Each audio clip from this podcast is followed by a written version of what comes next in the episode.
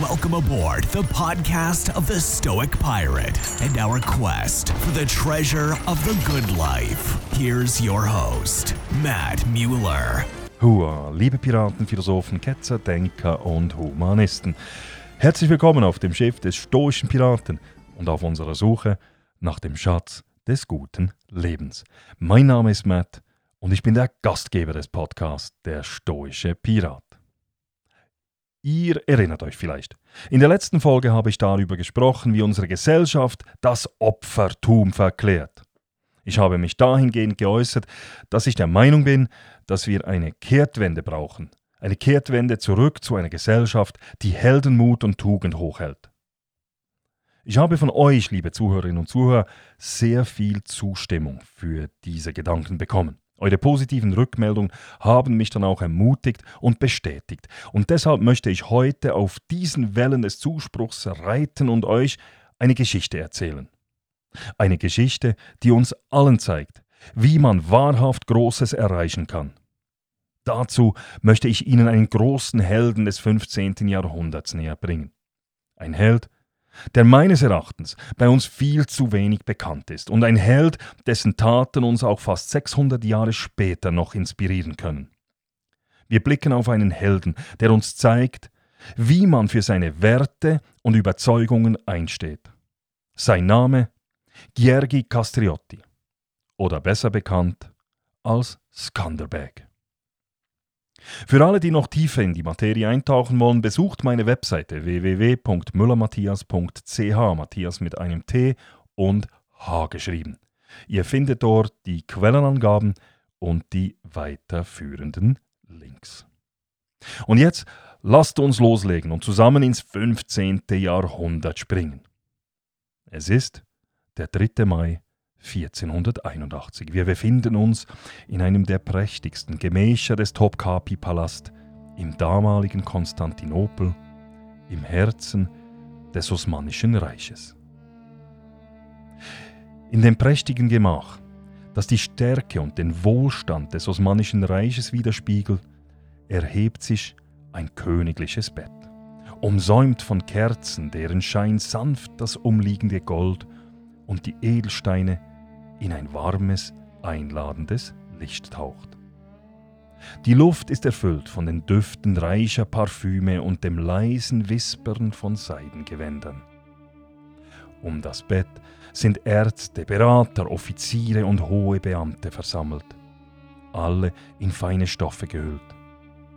Ihre Gesichter zeugen von Sorge, während ihre Kleidung die Farbenpracht eines sonnendurchfluteten Bazars widerspiegelt.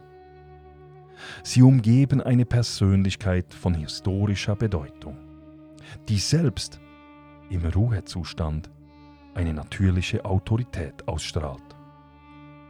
Dort, in der Mitte des Raumes, auf dem Bett liegt Sultan Mehmed II., der große Eroberer, ein Mann, der die Geschichte des Orients und Okzidents gleichermaßen geprägt hat. Seine Kleidung, obwohl schlichter als die seiner Umgebung, ist von feinster Machart und sticht durch die erhabene Eleganz hervor, die nur einem Herrscher von solcher Größe gebührt. Doch weder das prächtige Gemach noch seine edles Gewand können darüber hinwegtäuschen, dass Mehmed II. im Sterben liegt. Plötzlich erhebt der Sultan seine Stimme. Da liege ich nun, Mehmed der Eroberer, der Mann, der Konstantinopel eingenommen hat, der das byzantinische Reich beendet hat. Doch trotz meiner Triumphe im Osten spüre ich das Gewicht des Westens auf meiner Brust. Skanderbeg, der Löwe Albaniens. Jedes Mal, wenn ich an die Tore Europas klopfte, fand ich ihn als unerschütterliche Wache vor. Ein Mann, der mit dem Herzen eines Löwen und dem Verstand eines Fuchses kämpfte.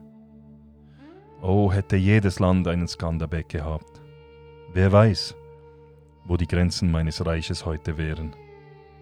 Während ich das Gold Byzanz und die Schätze des Orients in meinen Händen hielt, war es der unbeugsame Widerstand Albaniens, der mich in meinen Träumen und Albträumen verfolgte.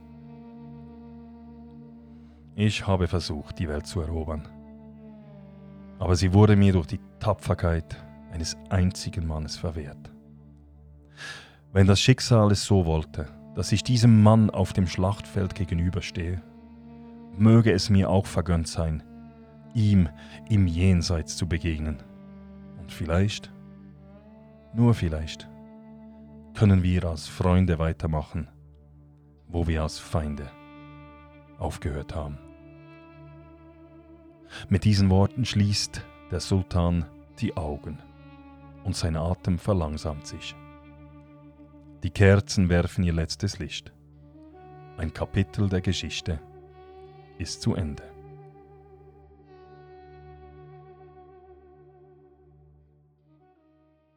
Nun, wer war dieser Skanderbeg, über den der große Sultan Mehmed II. auf seinem Sterbebett sprach?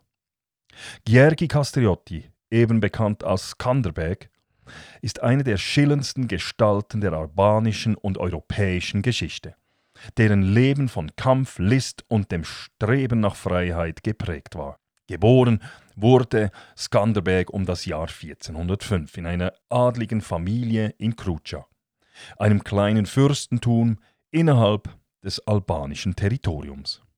Als Junge wurde er als eine Art Geisel an den osmanischen Hof gebracht, eine damals übliche Praxis, um die Loyalität der regionalen Herrscher zu sichern.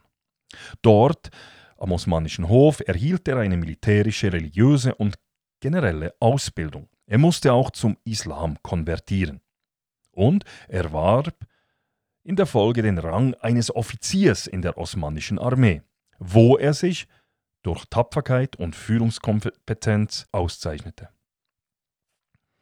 Die wichtigste Wende in Skanderbegs Leben trat 1443 ein, als er sich während der Schlacht von Nice im heutigen Serbien gegen die Osmanen wandte und zum Christentum zurückkehrte. Die Schlacht von Nice war ein Teil der sogenannten Varna-Kreuzzüge, die von christlichen Mächten gegen das Osmanische Reich geführt wurden. Die Kreuzfahrer, unter ihnen der ungarische Heerführer Johann Hunyadi und der polnische König Wladislaw III., griffen die osmanische Armee bei Nisan. Giergi Castrioti war zu diesem Zeitpunkt ein Offizier in der osmanischen Armee und nahm an der Schlacht teil. Die Kreuzfahrer fügten den Osmanen eine bedeutende Niederlage zu. Während dieser Schlacht nutzte Skanderbeg die Gelegenheit zu desertieren und kehrte nach Albanien zurück.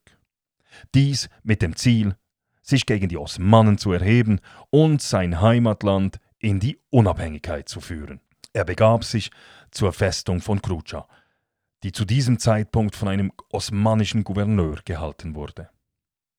Unter dem verschleierten Mond ließ Ganderbeg durch List und Tücke die osmanischen Wächter glauben, ein kaiserliches Edikt weise ihn als neuen Herrscher der Festung aus. Im Schutze der Dunkelheit schlichen seine treuen Verschwörer durch die Tore, überwältigten die Besatzer und entrissen die Burg aus den Klauen des Osmanischen Reiches. Mit der Morgendämmerung sandte Skanderbeg Boten in alle Winde, die das Feuer des Aufstandes schürten. Krucha erwachte als Zentrum des albanischen Widerstandes. Von überall her folgten die Adligen und Fürsten Skanderbegs Einladung nach Krucha zu kommen.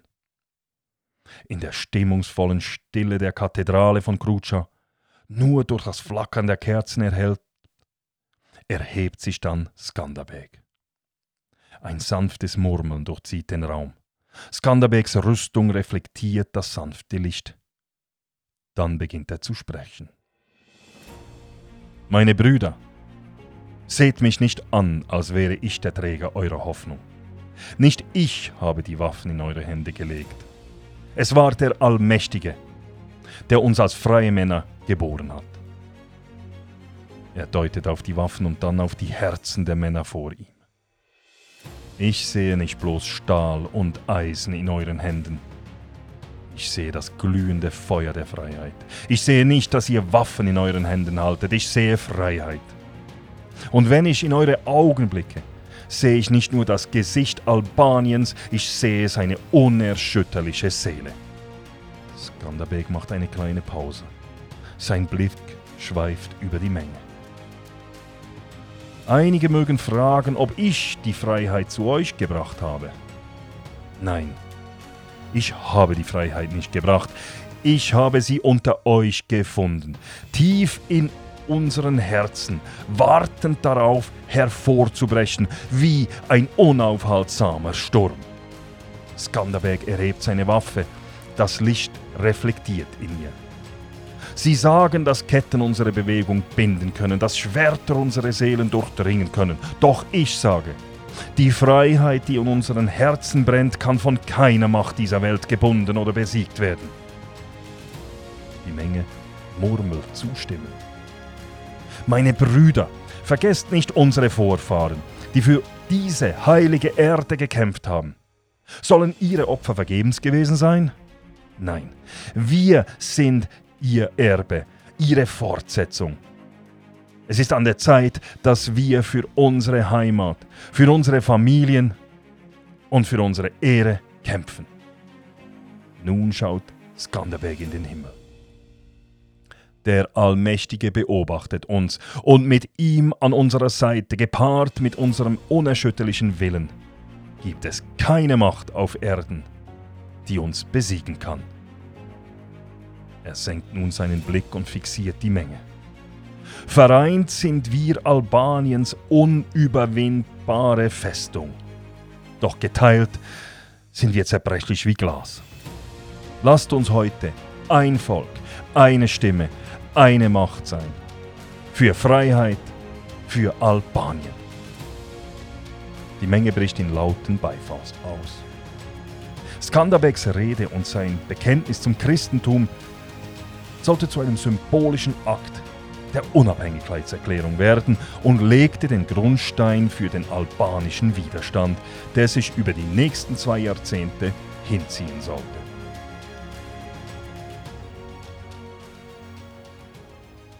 Die Abkehr von Sultan und vom islamischen Glauben machte Skanderbeg zum Feind des Osmanischen Reiches einem Feind, dem die osmanischen Herrscher Jahr um Jahr ihre Legionen entgegenwarfen.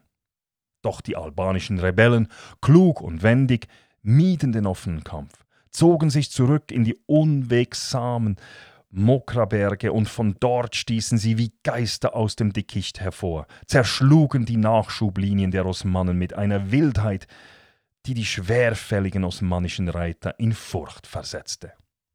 Skanderbeg nutzte das Gelände, den Wald und das Gebirge geschickt zu seinem Vorteil. Er war ein hervorragender Taktiker, anpassungsfähig und sehr, sehr kreativ. So nutzte er manche List gegen die muslimischen Widersacher. Als Skanderbeg einmal mit einer osmanischen Übermacht konfrontiert war, befahl er seinen Truppen, mehrere tausend Ziegen mit Fackeln und Laternen an ihren Hörnern zu versehen und sie in Richtung des feindlichen Lagers zu treiben.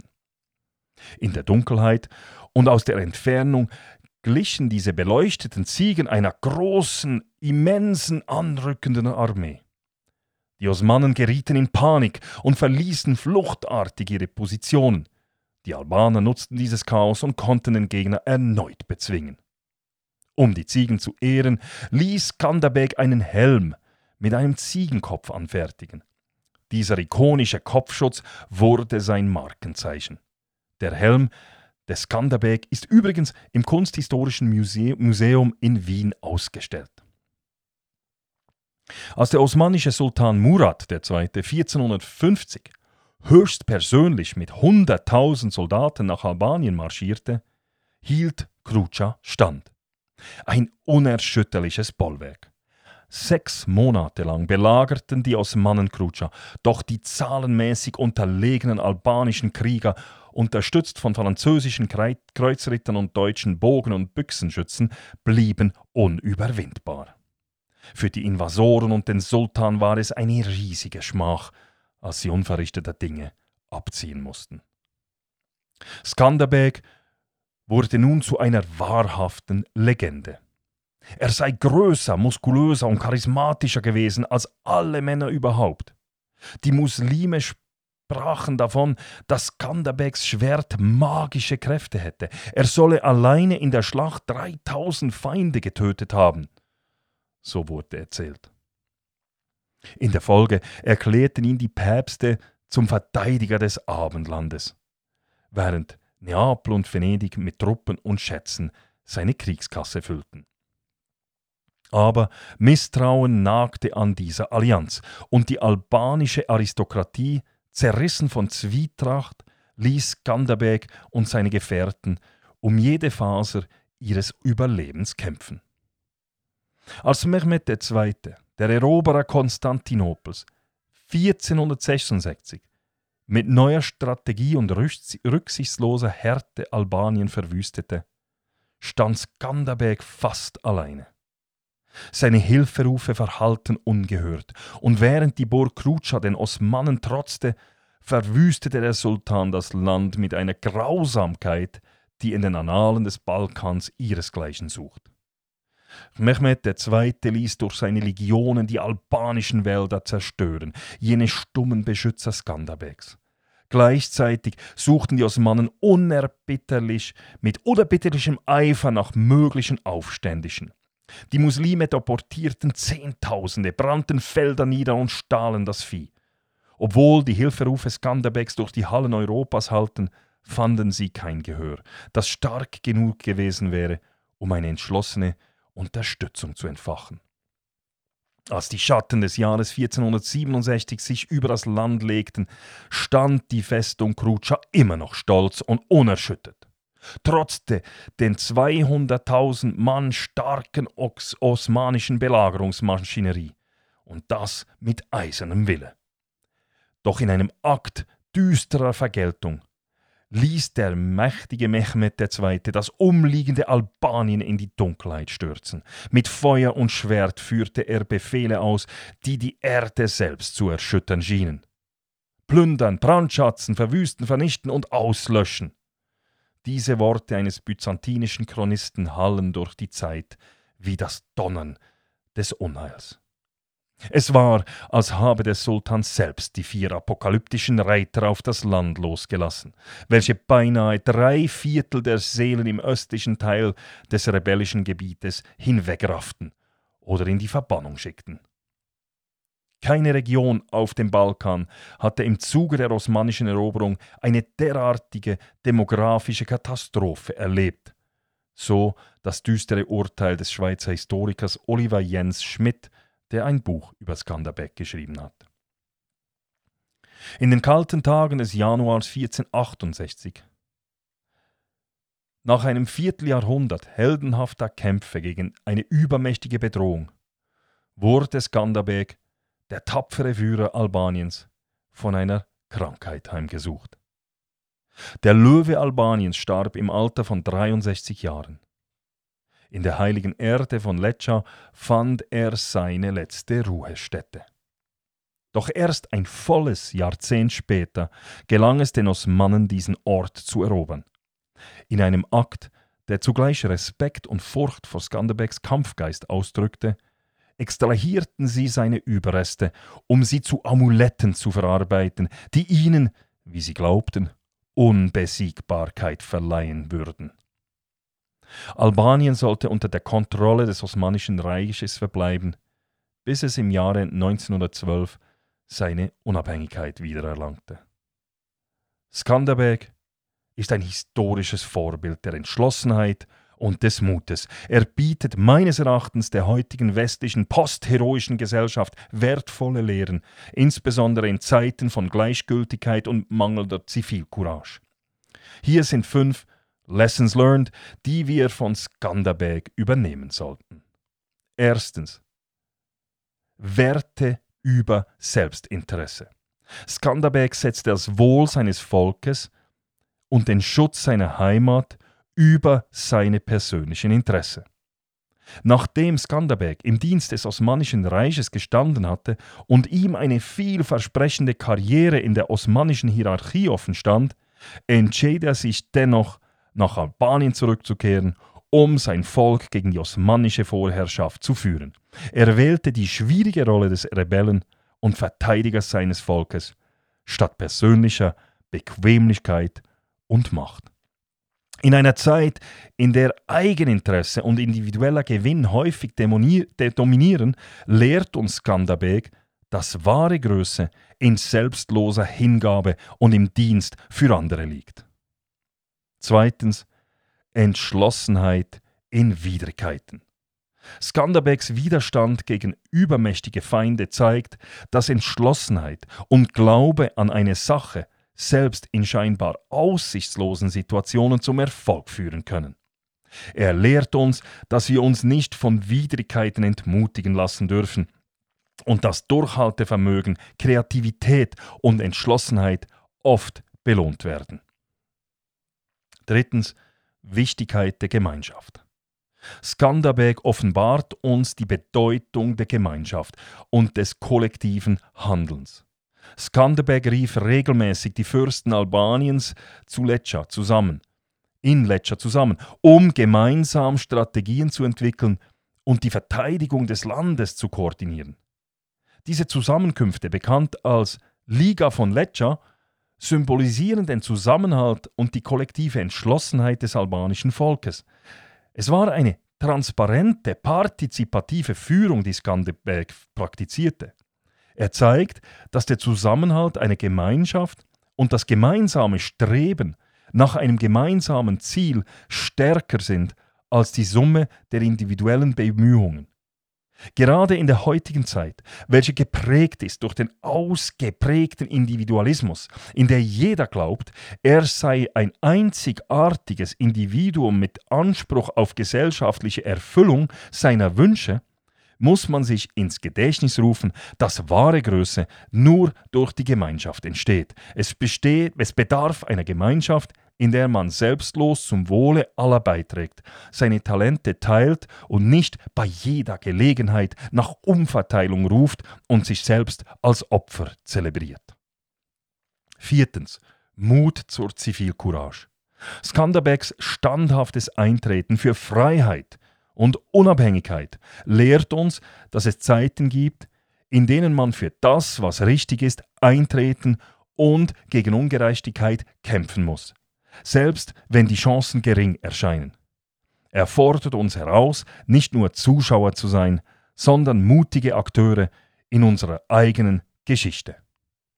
Und fünftens, Opferbereitschaft. In einer Gesellschaft, in der oft der leichtigste Weg gewählt wird, erinnert uns Skanderbeg daran, dass wahre Errungenschaften Opfer erfordern. Er lehrt durch sein eigenes Beispiel, dass die größten Triumphe jenen vorbehalten sind, die bereit sind, persönliche Opfer für das größere Wohl zu erbringen. Skanderbeg setzte sein Leben und seine Ressourcen kontinuierlich aufs Spiel, um die Unabhängigkeit und die Freiheit Albaniens zu verteidigen.